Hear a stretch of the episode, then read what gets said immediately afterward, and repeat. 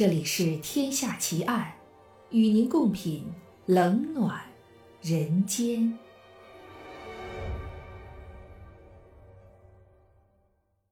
各位听友，大家好，这里是喜马拉雅 FM，您现在收听到的是《天下奇案》，我是暗夜无言。今天为您带来的故事是僵尸新娘复活奇案。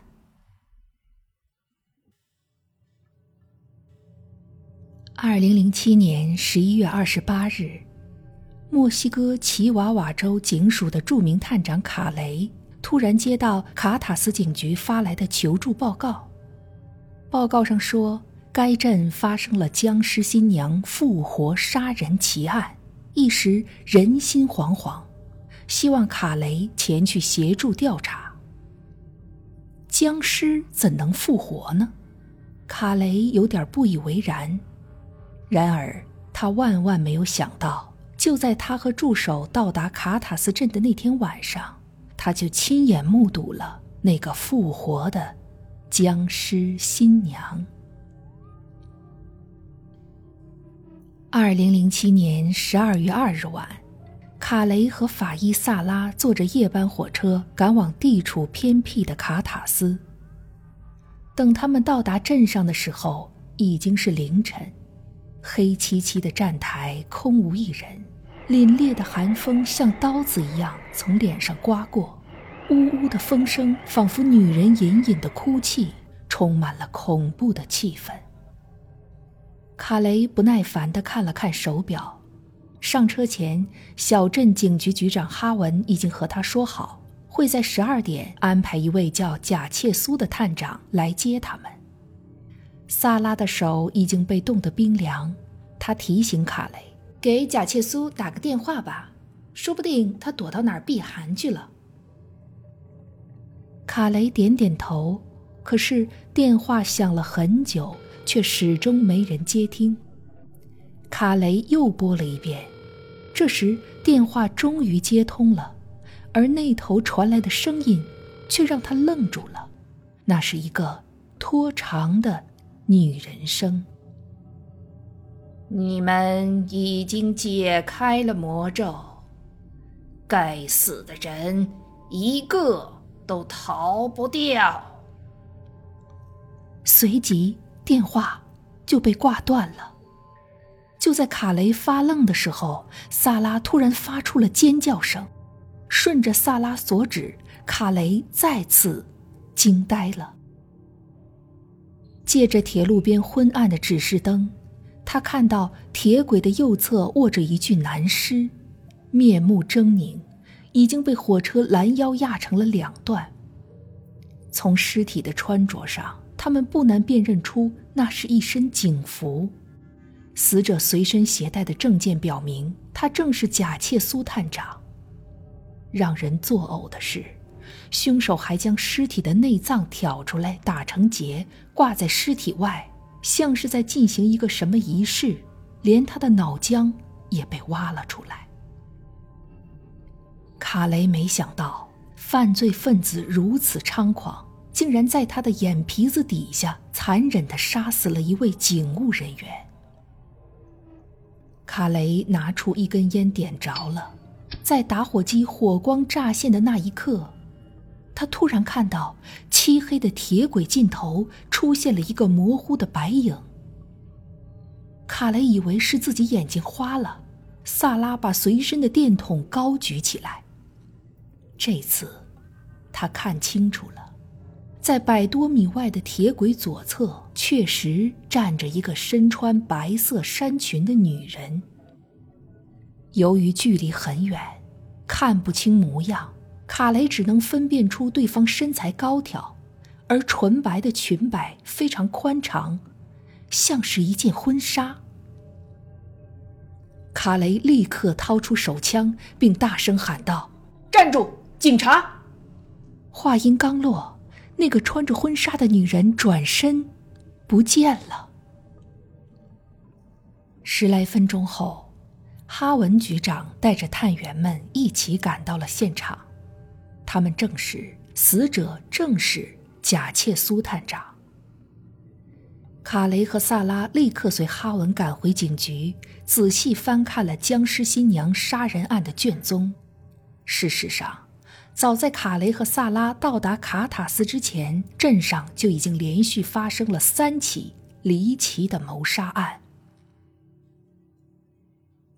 二零零七年五月十二日，超市老板五十四岁的杰克被杀害在自家的后院儿。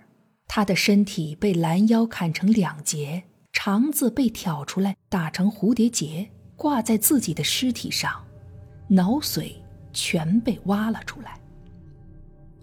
八月三日，一名二十三岁男子尸体被垂钓者发现，死者的身体也是一样被弄成两段，肠子打结，脑髓被挖。十一月七日。一名叫维克多的中年男子被人杀死在树林里，死状与上述两名受害者相同。而每次凶案发生后，总有一些人打电话到警局，说自己曾在案发现场见到过一个穿着婚纱的漂亮女人。当地一直有这样的传说：一旦镇住僵尸的魔咒被解开，僵尸就会复活。复活后的僵尸必须要吸食活人的脑髓维持生命，同时还要挖掉死者的眼球，以防死者看到自己的模样后灵魂来找他报仇。在镇上一家婚纱店，卡雷看到了橱窗里人们传说的僵尸新娘。她披着雪白的婚纱，笑靥如花，身材高挑，亭亭玉立。手里捧着大团玫瑰花，痴痴地站立着，仿佛在等候爱人到来一般。卡雷一下子被她的美丽深深吸引，她看上去是那么真实，连手上的血管也清晰可见。难道她真的是一具僵尸？萨拉也疑惑了。遗憾的是。七十多岁的店主阿桑努拉却拒绝打开橱窗。面对卡雷拿出的搜查令，阿桑努拉有些不知所措。最后，他无奈地对卡雷说：“警官，我，我想告诉你一个故事。”时间在阿桑努拉的讲述中回到了五十年前。那时的阿桑努拉还是个二十出头的小伙子。还不是这家婚纱店的主人，而是婚纱店的摄影师。橱窗里的帕斯卡拉则是婚纱店主斯提尔顿的独生女。她天资聪慧，年轻漂亮，吸引了无数青年才俊的目光。斯提尔顿希望女儿能从这些家境殷实的才俊里找一位伴侣，然而，令他没有想到的是，女儿早已心有所属。那就是摄影师阿桑努拉。得知女儿竟和一个穷小子有了私情，斯提尔顿马上辞退了阿桑努拉，并自作主张的准备将女儿许配给一位前来提亲的富家公子。父亲的强权让帕斯卡拉和阿桑努拉非常痛苦，他们无法割舍这段恋情。拉锯战持续了两年时间。直到一天半夜，睡在家里的阿桑努拉突然被一阵急促的敲门声惊醒。来人正是斯提尔顿，他泪流满面地告诉阿桑努拉，几天前的一个晚上，自己无意中看到帕斯卡拉穿着紧身衣爬出窗户，想偷偷溜出去。他断定女儿是去和阿桑努拉约会。非常生气，和女儿吵了起来，两人越吵越凶，最后帕斯卡拉竟然说：“爸爸，再过一个月你就会知道了，只有阿桑努拉才能做你的女婿，我已经是他的女人，除了他，没有别的男人会要我。”女儿这番不知羞耻的话，让斯提尔顿一时间失去了理智。他顺手抓起化妆桌上的首饰盒，砸向了女儿。帕斯卡拉的血流了一地，很快就没有了气息。斯提尔顿不甘心就这样失去心爱的女儿，他想到了镇上的巫医汉尔顿。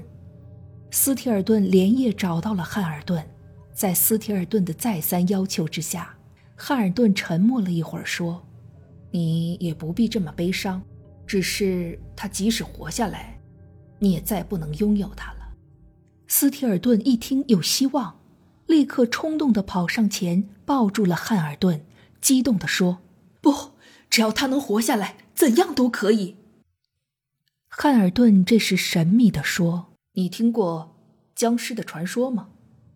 我可以让帕斯卡拉以这样的方法活下来。斯提尔顿一下子呆住了，他没想到汉尔顿出的是这个主意。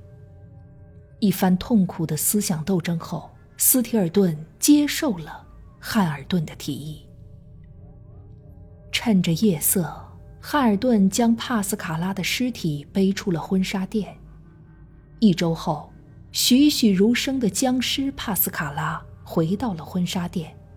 汉尔顿警告斯提尔顿说：“虽然她还是你的女儿，但她已是个僵尸。为了防止她出去害人，而你又能天天见到她，呃，就把她作为婚纱模特陈列在你的婚纱店橱窗里吧。为了不让别人发现真相，不让别人来打扰她，你一定要把窗户封死。”另外，为了防止她半夜复活，我已经给她下了一个魔咒：只要他最爱的人一直爱他，那么他就不会复活。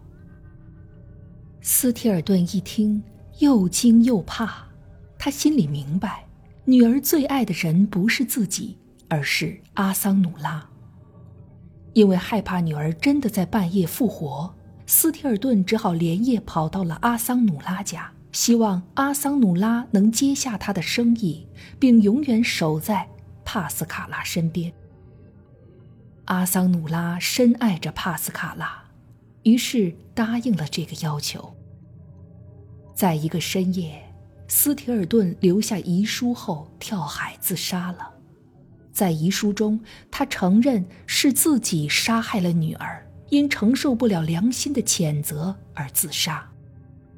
按照当地风俗，家人的尸体属于私有财产，外人不得干涉。再加上凶手也已经自杀，因此这个案子也就不了了之。渐渐的，有人开始猜测婚纱店的模特帕斯卡拉是一具僵尸，僵尸新娘的说法就这样传开了。听完阿桑努拉和帕斯卡拉的故事后，卡雷和萨拉都非常感动，但还是觉得必须要打开橱窗查个究竟，但却遭到了阿桑努拉的强烈反对。就在事情僵持不下的时候，卡雷的手机突然响了，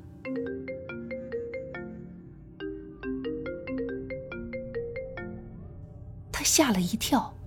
电话里的声音竟然就是那天晚上给他打电话的那个僵尸新娘，请不要再为难他了。我愿意和你见面，但记住，只能你和那个女法医一起来，不要告诉任何人。按照电话里约定的地点，半夜十一点。卡雷和萨拉一起来到了一家小旅馆的三零二号房间。这是一栋古老的房子，楼梯都在吱吱咯咯的响。旧式的长走廊上只有几盏壁灯，昏暗的灯光把人的影子拉得老长。打开房间的门，卡雷和萨拉大失所望，房间里空无一人。萨拉的后背。一阵凉意。此时，卡雷突然隐约听到了一个男人沉闷而凄厉的惨叫声。卡雷和萨拉心里一惊，立刻静心倾听。果然，墙边陆陆续续的传来了这种叫声。这时，萨拉用手指了指墙壁，在繁复的花色墙纸上，卡雷看到了一个细长的指示箭头。循着箭头，卡雷和萨拉在墙上发现了一个很细的孔，顺着细孔看过去，一幅血淋淋的可怕场景出现在眼前：一名中年男子正被四个男人按在地下分尸。卡雷知道自己和萨拉不可能是这四个壮汉的对手，为了不打草惊蛇，他忍着没有出声，一边示意萨拉报警，一边继续透过细孔来监视这四个人继续做什么。这四个男人接下来做的事情，仿佛是僵尸新娘系列杀人案的翻版。四人一直保持着沉默，整个过程非常默契。像是在举行什么仪式。卡雷终于明白了，原来以前的四宗谋杀案都是他们做的，根本就不关那个僵尸新娘的事。那打电话的女人到底是谁？她怎么会知道房间隔壁会发生第五起谋杀案呢？突然，其中一个凶手的手机响了，他吃惊的问了一句：“什么？”有人报警了。转眼间，这四个人匆匆逃出了房间。一看对方逃了，卡雷非常着急，马上要萨拉留在这里等待后援，自己先去跟踪。可就在卡雷刚刚踏出房门的那一刻，一只雪白的手突然拉住了他。卡雷抬头一看，心脏都快要吓停了。拉住他的，竟然就是橱窗里的僵尸帕斯卡拉。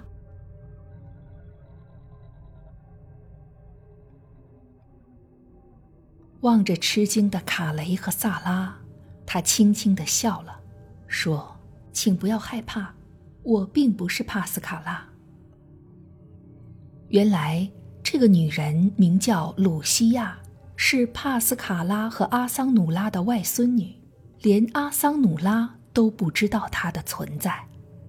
其实，当初斯提尔顿反对帕斯卡拉和阿桑努拉的婚事时，帕斯卡拉就做出了一个大胆的决定：和阿桑努拉陈仓暗度，直到怀上他的孩子。这个执着的女孩要用无法逆转的事实让父亲妥协。很快。帕斯卡拉如愿怀上了孩子。为了让这个计划顺利进行，帕斯卡拉把这个秘密埋在了心底，连自己的爱人都没有告诉。他借口去乡下的姨妈家散心，并贿赂了姨妈，在乡下生了一个漂亮的女婴，也就是鲁西亚的母亲。帕斯卡拉没有想到，还没等到接回孩子，让父亲妥协。自己就命丧黄泉。帕斯卡拉的姨妈一直不敢把真相告诉姐夫，便把孩子悄悄送给了邻居抚养。露西亚的母亲在生他时因难产去世。露西亚二十一岁那年，外婆临死前把她母亲的身世告诉了她。得知自己真正的外婆其实是卡塔斯镇婚纱店店主的女儿，生性喜欢冒险的露西亚决定趁着放假的机会来这里看看。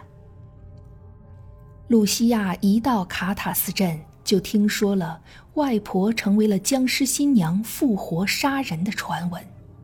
露西亚在大学里主修的是化学专业，她根本不相信这种神鬼之说。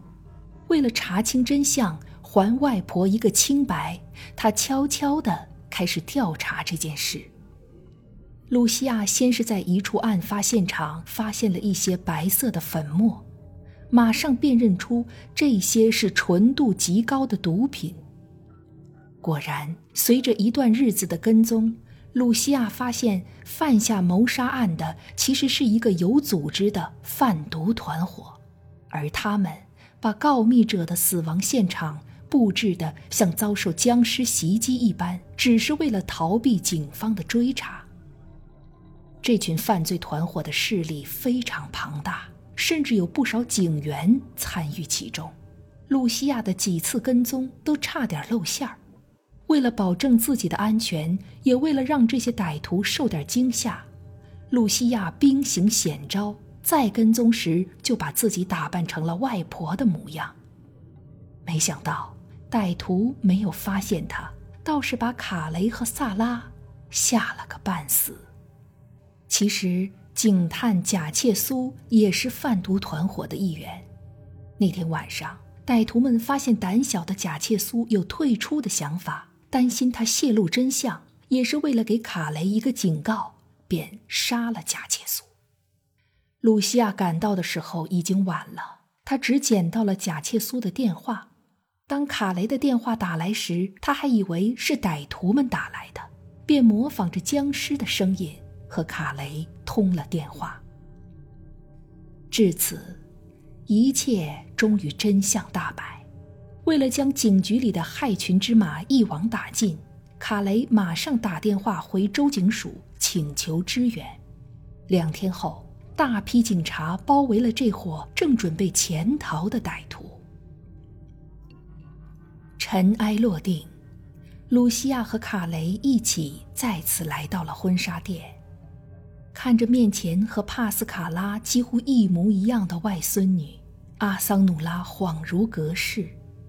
他做梦也没想到，当初帕斯卡拉为了他们的爱情，曾经做过如此疯狂的事情，自己竟然还有这样一个这么大的外孙女。当尘封了五十多年的玻璃被打开后，厚厚的灰尘落了下来，可帕斯卡拉那美丽的容颜却依然没改，还是那样含情脉脉的淡然微笑。露西亚走近细看，在外婆的颈部发现了一丝反光，她用手轻轻一刮，一层薄薄的蜡粉掉了下来。她笑了，橱窗里的外婆哪里是什么僵尸啊，根本就是一尊栩栩如生的蜡像。按照斯提尔顿对阿桑努拉的说法，卡雷推测。应该是当初汉尔顿垂涎斯提尔顿的巨额报酬，但又无力让帕斯卡拉回天，于是想出了这么个以蜡像充僵尸的主意，骗走了斯提尔顿的钱，因此也造就了这个欺骗世人五十年的骗局。虽然帕斯卡拉因此而真正的离开了人世，但他和阿桑努拉之间那段动人的爱情故事。再一次成为小镇上流传不衰的美丽传说。